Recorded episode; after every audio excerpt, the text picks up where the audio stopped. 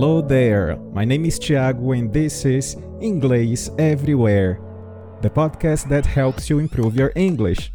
I want to invite you to join me every week to take you to the next level, listening to all kinds of content stories, interviews, chats, and a lot more. Welcome to Inglês Everywhere. Olá, ouvintes do Inglês Everywhere. How are you doing? No episódio de hoje eu vou começar uma nova série e dessa vez eu vou falar sobre os famigerados falsos cognatos. Em inglês, por sorte, não temos tantos como em outras línguas, como no espanhol, por exemplo. Existem muito menos, mas ainda assim existem alguns e é importante que a gente conheça quais são eles, para que a gente evite de falar algo em inglês com um sentido que não tem nada a ver com o que a gente deseja ou entender algo errado também. Então é importante a gente ter esse conhecimento. Antes de eu tratar dessas cinco palavras que são falsos cognatos, eu vou mostrar também quais seriam os equivalentes. Eu quero pedir para vocês, como sempre, que me sigam no Instagram, no Inglês Everywhere, Lá eu tenho aparecido para poder compartilhar outras dicas que vão além do conteúdo que eu tenho produzido aqui para o podcast. Tenho aparecido nos stories e dividido com vocês um pouco sobre coisas do dia a dia, né? Além de alguns quizzes para que vocês é, ampliem o conhecimento aí no idioma. Além disso, sigam aí o podcast na plataforma de sua preferência que você está ouvindo agora esse podcast. Se você é novo, então apertem aí o botão do seguir ou do subscribe. Se você estiver acompanhando pelo iTunes, eu peço que vocês ranqueiem aí o episódio com o máximo de estrelinhas possíveis, se você estiver realmente gostando desse conteúdo. E compartilhem. Compartilhem aí com o máximo de pessoas que também têm interesse em aprimorar o inglês. And now, without further ado, let's get right into it.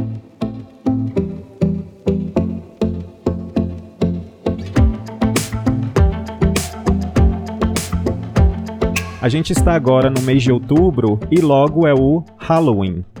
E no Halloween, as pessoas vestem fantasias. Mas fantasia não é fantasy. Fantasy a gente usa no sentido de uma história de fantasia, por exemplo, a fantasy story. No sentido de roupa, né, da fantasia roupa que a gente usa para festa fantasia, para o Halloween, a gente tem uma outra palavra que é o costume. Costume. Vou dar para vocês alguns exemplos dentro de contextos. The performers, in costume and makeup, were walking up and down the backstage. The performers, in costume and makeup, were walking up and down the backstage. Outro exemplo. The children were dressed in Halloween costumes. The children were dressed in Halloween costumes. And Jim wasn't going to put on the Superman hero costume. He wasn't going to rescue the day. Also, you should know that what you're wearing is because we just came from a costume party. Normally, you wear much more hip and revealing clothing. Costume parece o quê? Parece costume, mas costume é escrito de forma diferente e tem uma pronúncia também diferente. Costume é custom. Custom. This is what was the custom. This is the tradition. Um, do it yourself medications, right? And, and, and sort of social custom, cultural customs to uh, treat disease at the time. A segunda palavra é o sympathetic. Sympathetic soa como simpático, mas não tem nada a ver com simpático. Sympathetic significa compreensivo, solidário, aquele que entende o problema de uma outra pessoa. Vamos a um exemplo. She was very sympathetic when I was sick. She was very sympathetic when I was sick. Ela foi muito solidária quando eu estava doente. I did not feel at all sympathetic towards Kate. I did not feel at all sympathetic towards Kate. I told them every reason why they should hire me. Now, I was a little bit nervous because as I was explaining myself, the director, who doesn't really speak very good English, he was listening, but he had a very stern look on his face, you know, kind of just going like, mm hmm, mm hmm. But the assistant director, who's a, a female woman, she speaks fluent English, and I was basically speaking through her. She was saying, like, oh, yeah, oh, yeah, I understand. That sounds terrible. It seemed like she was a little bit more sympathetic to my situation. In some of your work, I've noticed that you focused in on the on the concept, on the word sympathy, mm. and you talk about just so often white people not being able to be sympathetic with the situation that black people are in, and that's just such a basic part of granting somebody else's humanity. If you Absolutely. can't be sympathetic, how what can you how can you respond? Mas então, como é que eu falo simpático? Existem várias possibilidades aqui. Para eu falar simpático, eu posso simplesmente dizer nice, likable, pleasant, friendly. Mais uma vez, nice, likable, pleasant ou friendly. It doesn't matter if he's nice, friendly, kind, handsome. He's a likable guy, whether or not he is the guy. Miss Isabella Shepherd was a fair, short, pleasant young woman with a nervous, kindly smile A terceira palavra é o pretend. Quando você ouve ou lê pretend, vem à cabeça o que é a palavra pretender, mas não é pretender. Pretend significa fingir, sentido que não tem nenhuma relação com o que seria em português. Vamos a um exemplo. I'm tired of having to pretend all the time.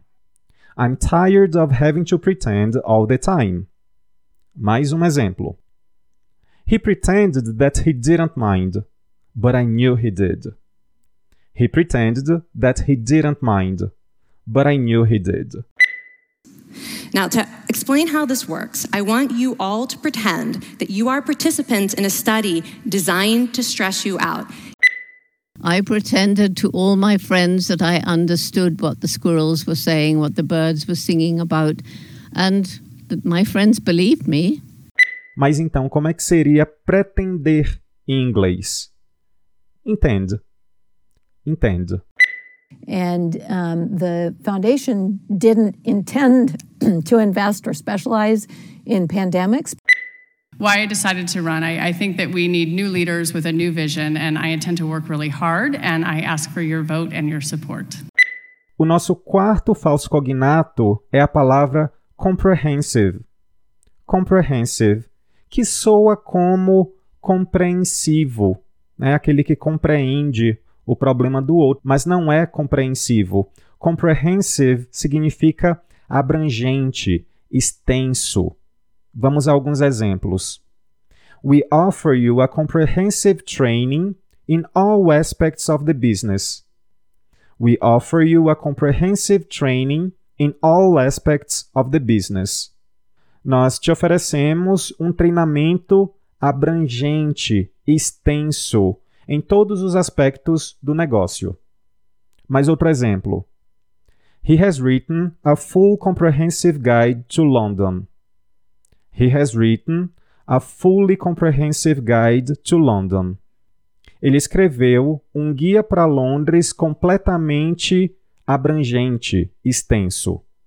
One of my colleagues, Dr. Caitlin Hughes, conducted a comprehensive research evaluation of the Portuguese decriminalisation.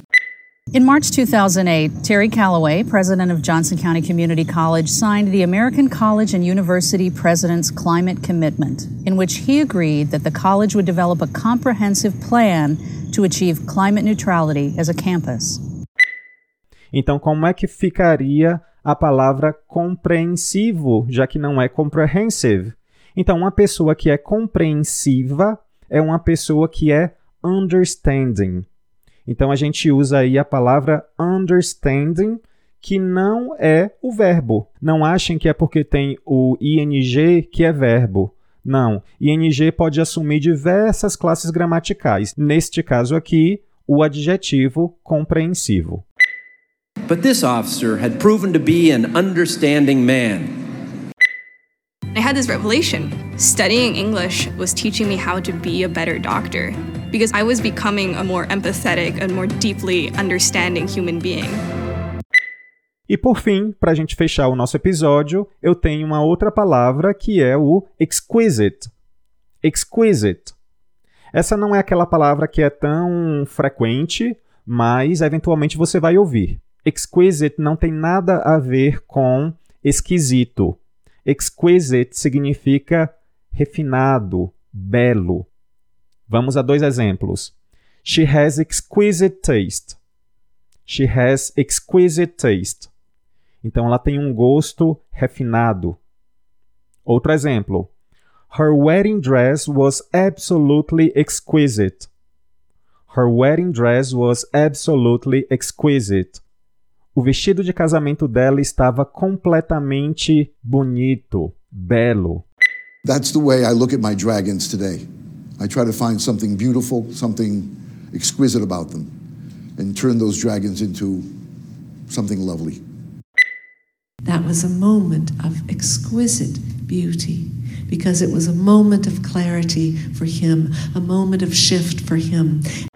Mas e então, como é que seria esquisito? Eu tenho várias opções também em inglês. As principais são strange, odd, weird. Strange, odd, weird.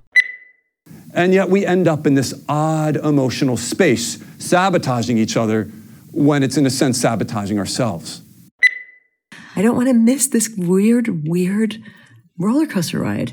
Então é isso. Eu quero reforçar para que vocês me sigam no Instagram e você acompanhar o conteúdo extra que eu tenho postado lá nos stories. E até o próximo episódio. Thanks for listening. You can send me suggestions on Twitter, Instagram, or by voice message. Also, follow us on your favorite streaming platform to check out for the next episode. On EnglishEverywherePodcast.wordpress.com, you can have some further information about our show episodes, including transcripts. See ya!